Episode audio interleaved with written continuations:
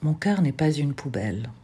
Il s'y déverse des atomes de souvenirs, des pelures de joie et des mégots de tristesse, des bouteilles en verre recyclables, s'il vous plaît, de colère, de frustration et de sabotage.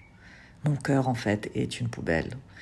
Et pendant longtemps, je croyais épargner le monde de tout ce que j'aurais pu déverser sur lui. Et donc, par bienveillance, j'ai tout gardé en moi. Écolo existentiel, j'ai mis donc de côté tout ce qui aurait pu polluer. J'en suis devenue malade, j'ai étouffé et me suis mise au banc de l'humanité. La vie est bien faite, et arrivée au bout de ce que je pouvais contenir, les vannes se sont ouvertes, et miracle, en évacuant tout ce mal, il s'est transformé en beauté, en couleur, en mots extraordinaires. La beauté était dans mon cœur depuis le début, mais elle avait besoin de la vie.